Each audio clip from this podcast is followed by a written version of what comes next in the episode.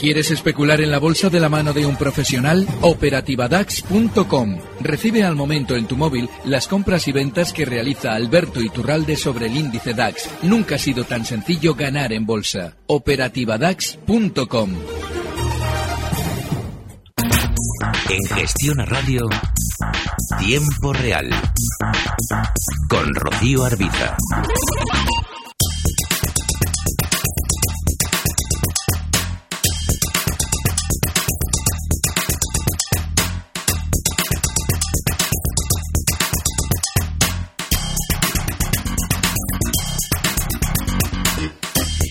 Las 5 y 35 minutos de la tarde seguimos en tiempo real en Gestiona Radio. Hay novedades judiciales en las últimas horas. Eh, la juez ha ordenado la detención de Puigdemont y de los cuatro exconsejeros que están en Bruselas y ha enviado a prisión a Oriol Junqueras y a siete exconsejeros. Siguen adelante todas estas eh, declaraciones eh, judiciales y estas son las consecuencias que están teniendo. Entre tanto, nosotros vamos a lo nuestro, vamos a los mercados, a la bolsa. Hoy hemos visto una jornada en Europa de retrocesos moderados y con una excepción muy clara, la de la bolsa de Londres. Hemos visto una reacción llamativa de la libra tras la decisión de subida de tipos del Banco de Inglaterra. La bolsa de Londres, la mejor de esta jornada. En Estados Unidos, tono mixto de momento para los indicadores con una subida muy discreta ahora para el Dow Jones de apenas el 0,16%. Y el Nasdaq 100 es el que más baja, un 0,35% hasta 6.226 puntos. Situación en los mercados que vamos a analizar y vamos a ir dando respuesta a dudas de nuestros oyentes con Alberto Iturralde, responsable de díasdebolsa.com. Alberto, ¿qué tal? Muy buenas tardes. Muy buenas tardes, fenomenal. Bueno, ¿cómo ve las cosas después de lo que hemos visto en esta jornada? ¿Qué niveles está vigilando sobre todo para los diferentes indicadores? Fíjate, el recorte que ha realizado hoy el IBEX con el resto del mercado no ha sido preocupante en absoluto. El grandísimo sentimiento negativo que acumuló nuestro índice en contra del resto de Europa en niveles de eh, 10.150, 10.100, 10.200, tiene que ahora corresponderse con un sentimiento positivo proporcional, seguramente en niveles de 10.750. Lo normal es que, aunque tengamos o hayamos tenido hoy ese aparente susto durante la tarde, lo normal es que nuestro IBEX continúe más al alza para conseguir convencer a aquellos que vendían en 10.200 de que compren en 10.750. De manera que tenemos que, eh, por ahora, seguir con paciencia. Está el mercado bien, no pasa absolutamente nada todavía. Y seguramente, con todas estas noticias que vienen de Cataluña, en el mercado se están poniendo las botas a ir poco a poco repartiendo títulos. Hemos visto ayer al mercado, a nuestro IBEX, casi rozando los 10.600. Bueno, pues ya verán cómo las detenciones continúan y ya verán cómo la bolsa aparentemente las celebra alza. Será el síntoma de que los grandes están repartiendo todo lo que compraban cuando, por aquello de Cataluña, la bolsa se iba a los infiernos. A ver si le parece, vamos a ir resolviendo dudas de oyentes. Eh, los datos de cierre del IBEX al final. El selectivo termina en 10.457 puntos, baja un 0,47%. Un 0,18 recorta el DAX hasta 13.440. Bastante plano a la bolsa francesa con un CAC 40 en 5.510 y la bolsa de Londres que cierra con subidas del 0,90% en 7.555 puntos. A ver, vamos a ir dando mm, respuesta a dudas de oyentes. Primero vamos con un mensaje a través de WhatsApp que nos envía Vicente de Valencia.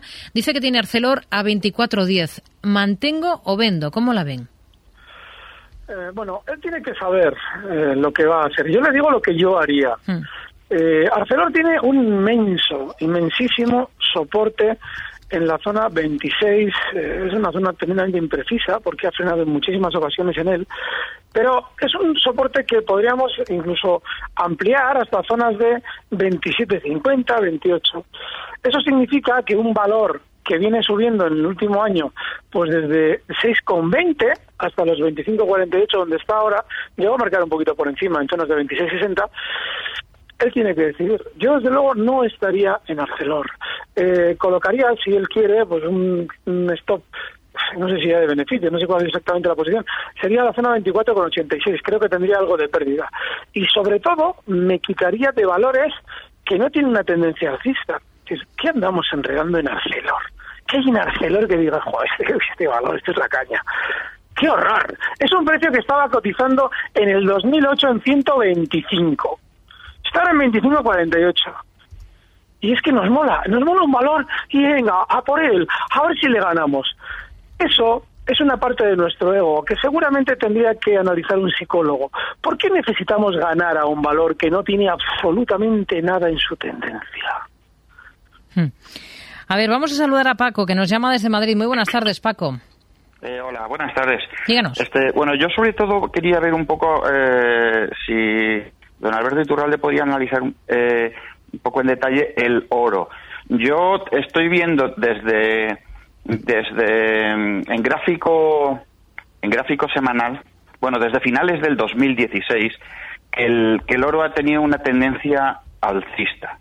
Bien, eh, y ahora mismo está en la en la en el soporte en la línea de esa tendencia que a su vez creo que forma parte de un soporte más a corto plazo. Eso, en eso viéndolo desde finales del 2017. Hmm. Y si nos vamos ya a un gráfico eh, ya desde el 2013, ¿no considera que puede estar formando una figura de hombro, cabeza, hombro? Eh, Invertido. Exactamente. Ya. Bueno, pues primero eso, el oro, y luego de otros tres valores, de tres valores, ¿cuál considera que es más interesante en caso de que lo sea? En técnicas reunidas, día y Mafre. Joder. Muy bien, gracias Paco. Buenas Madre tardes. mía. Técnicas reunidas, día y Mafre. ¿Qué tenemos? ¿Que elegir el peor de todos? Va a ser dificilísimo. Bueno, vamos a ir con el oro. No, no está haciendo un hombro cabeza hombro invertido. Necesita una tendencia previa suficiente, bajista, para que esa figura sea una figura de giro. El hombro cabeza hombro es una figura de giro. Hmm. Y un hombro cabeza hombro invertido es una figura de giro al alza. Y para que haya un giro al alza tiene que haber suficiente tendencia bajista previa y no la hay. ¿Por qué? Porque ese hombro está muy alto. No, no hay hombro cabeza hombro. El análisis que nos ha hecho del oro, en el que estaba describiendo él una eh, directriz alcista de corto plazo, ese movimiento que nos decía que llegaba a un soporte y estaba alcanzando justo la línea que une los mínimos, todo eso que nos ha descrito, vamos a ver, hay que entender que el oro es un ahora mismo es un activo lateral, está cotizando en la misma zona que lo hacía en el año 2013. Y desde el año 2013 apenas, apenas ha tenido desplazamiento comparado con la inmensa tendencia alcista que protagonizó hasta el año 2011 y el recorte, que no tendencia bajista profunda, pero sí recorte que ha tenido desde el año 2011. Ahora está lateral, si el hombro cabeza a hombro hubiera tenido un hombro un poquito más chiquitín, quizás podría ser un giro al alza, pero no lo es hay que intentar observarse a uno mismo cuando está analizando un activo, no vaya a ser que esté predispuesto a verlo, por ejemplo, alcista. Y eso es peligrosísimo, porque nos vamos a llevar a engaño no solamente en nuestro análisis, sino en la decisión que vamos a tomar o en la que no vamos a tomar es decir, en aplicar un stop llegado el caso. Así es que le sugiero que en ese sentido observe ese gráfico como algo lateral, porque está súper lateral, no hay otra cosa. Hmm. Entre técnicas día y Mafre, ninguna de las tres. Bueno, espérate, espérate que voy a voy a sufrir cinco minutos, no, un minuto voy a sufrir con esto de día, Mafre y técnicas. Vamos a ver. Día, llevo semanas explicando que día en el 4 tiene que ir frenando temporalmente y que primero, lógicamente, que estaba en cuatro y pico estos días, que tenía que quedar hasta cuatro. Bueno, pues ya ha caído ese 10% y ahora seguramente tendrá un rebote. Mafre, espera, vamos a ver. Mm, Hombre, pues sí, va a tener algo de rebote más. Sí, este sí, este puede, mira, de los tres el menos malo. Eh, este va a rebotar más hasta 2.90, está en 2.81. No hay que estar tampoco, ¿eh? porque es un rebote de nada. Y técnicas que puede rebotar más, por, precisamente por la inmensa sobreventa. Yo estos días comentaba también con una llamada que sí, que se puede estar en técnicas para sufrir, porque es peligrosísimo. En este valor no hay que tenerlas comprado nunca, pero sí, para sufrir se puede sufrir porque es tan volátil y tiene probablemente que hacer un rebote por la gran sobreventa que se puede estar. Pero no hay que tener valores de este tipo. Hmm. A ver, un correo que nos envía Frank dice quiero consultar por un stop y objetivo de unos cortos en CaixaBank abiertos ayer a 408 cortos en CaixaBank. Mm. Hay, hay, un, hay un problema en el CaixaBank. Yo lo he comentado estos días. No hay que engatillar la posición corta eh, con tanta velocidad. eh, hay que entender que CaixaBank ha tenido durante estos días atrás un sentimiento negativo y ahora lo normal es que con ese sentimiento negativo el núcleo duro de CaixaBank recogiera títulos en zonas de 370, cosas así, y ahora los quiera vender bastante más arriba. Entonces, hay que dejar que el valor vaya frenando el rebote que está haciendo desde esos 370, ha llegado hoy a rozar la zona 410, y una vez que vaya frenando sí se podrán abrir cortos. Son muy prematuros y bueno, yo no estaría corto en CaixaBank, pero hombre, la primera zona de soporte está en los 3.97, importante soporte, ¿eh? está en 4.04, le está sacando algo de beneficio, pero yo creo que está muy en precario esa posición corta. Carlos de Madrid, muy buenas tardes. Hola, buenas tardes. Eh, mira, yo, yo llamaba para preguntarle a don Alberto por Amadeus, ¿cómo lo ve para entrar? Amadeus para entrar. Mañana presenta resultados. ¡Qué gozada! Es que, de verdad, qué bien Amadeus. Es que... La radio. Vale, vale, vale. Muy bien, gracias, Carlos. por donde quiera, porque Amadeus está de maravilla. Eh, ha llegado ya a 59. Esa es una zona de salida clara para Amadeus. Mm, yo ahora tendría mucho cuidado. Eh, si han escuchado un poquito lo que comentaba Rocío antes de entrar yo, sabrán que hay una especie de eh, sentimiento positivo en torno a probablemente los resultados que nos va a ir presentando. Hay que tener cuidado con todo eso porque es peligrosísimo en un valor que ha subido mucho. Y si además tenemos en cuenta que en la sesión de ayer fue bastante fuerte, eh, digo fuerte a la baja, ¿eh? fuerte el movimiento porque habría con unos máximos históricos llegando a marcar 59-20, esto era Hollywood, en, en Amadeus era una maravilla todo, y desde entonces lo único que ha hecho es recortar con mucha más volatilidad de la que había tenido en fechas anteriores. Con lo cual, ojo, no vaya a ser que esa presentación de resultados se vaya a vender en tono positivo y nos quieran colocar títulos en Amadeus, porque lleva mucho tiempo sin, recortar y no los debe extrañar que, que lo quiera hacer ahora. Así es que yo ahora mismo en Amadeus ya no estaría, ha llegado al objetivo alcista que le hemos dado durante estos días y hmm. estaría fuera. A ver, vamos a hacer una pequeña pausa para ver qué tenemos que anotar en la agenda de cara a la sesión de mañana viernes y enseguida le pregunto por dos valores, por Inditex en el mercado español y por Faurecia en el mercado francés.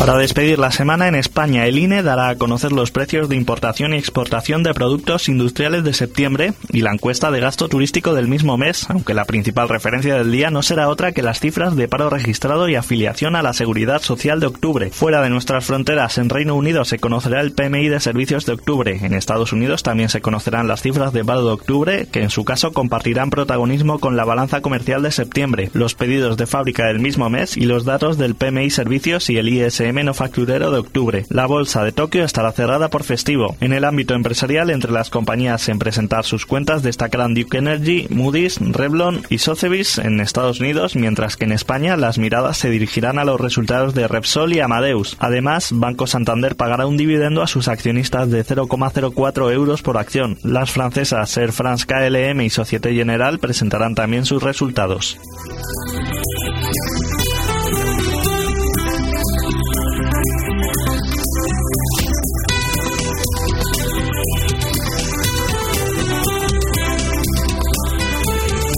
Seguimos en tiempo real en nuestro consultorio de bolsa esta tarde de jueves hablando con Alberto Iturralde, responsable de díasdebolsa.com.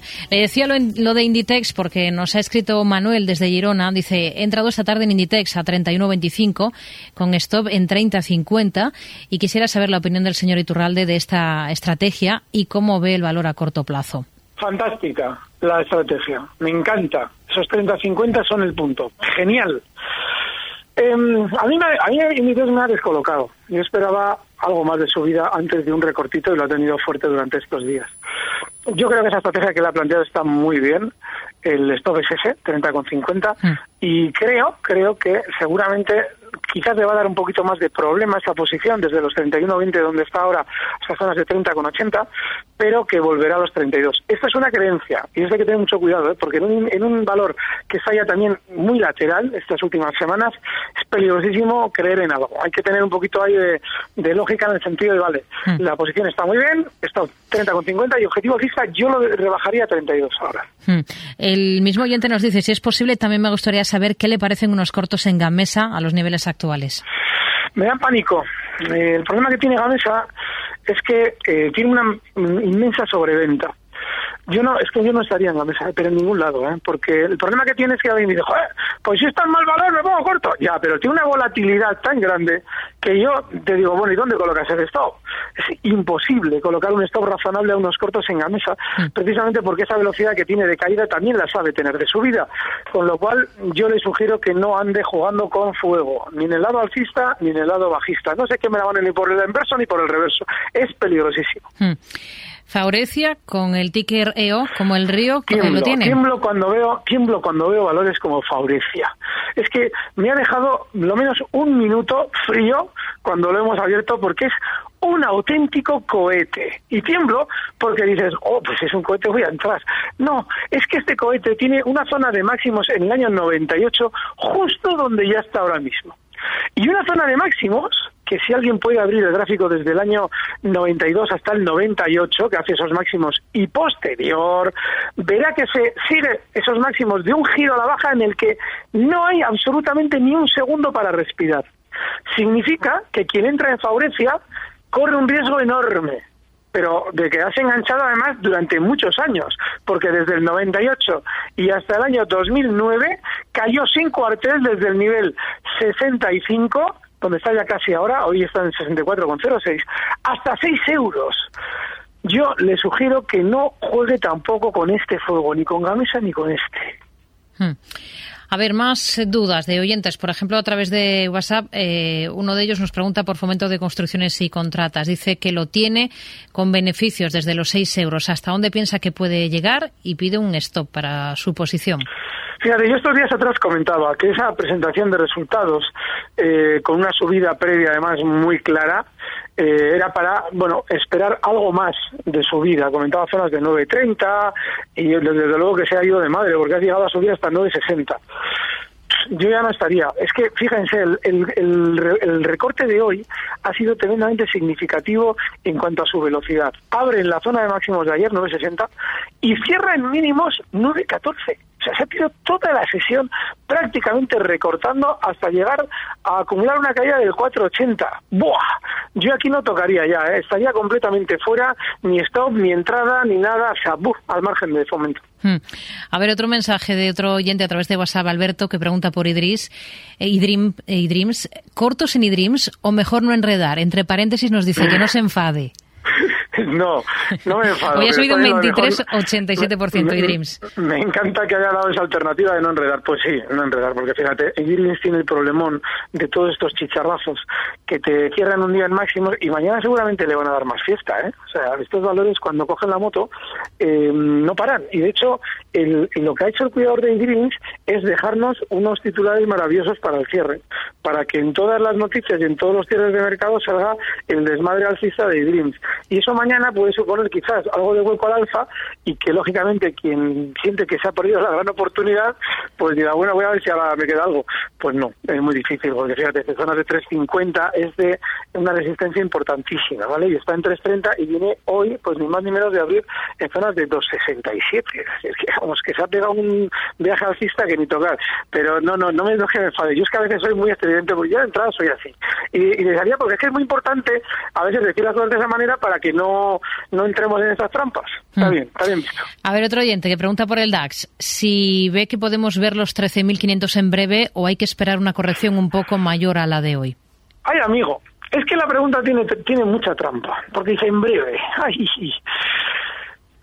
pues no lo sé, fíjese, yo estos días hemos aprovechado la operativa de la subida, nos ha ido de maravilla. Habíamos hecho unas sesiones malas anteriormente en el movimiento lateral y esta la hemos pillado.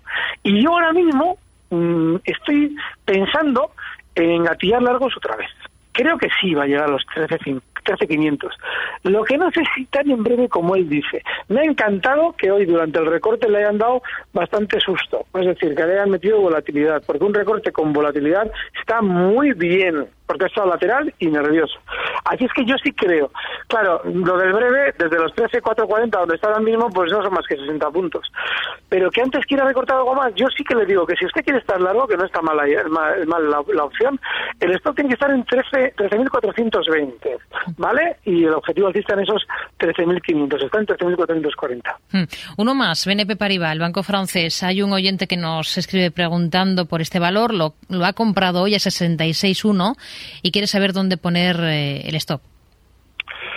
Qué lentito estoy con este. Uh, ¿Y por qué compra?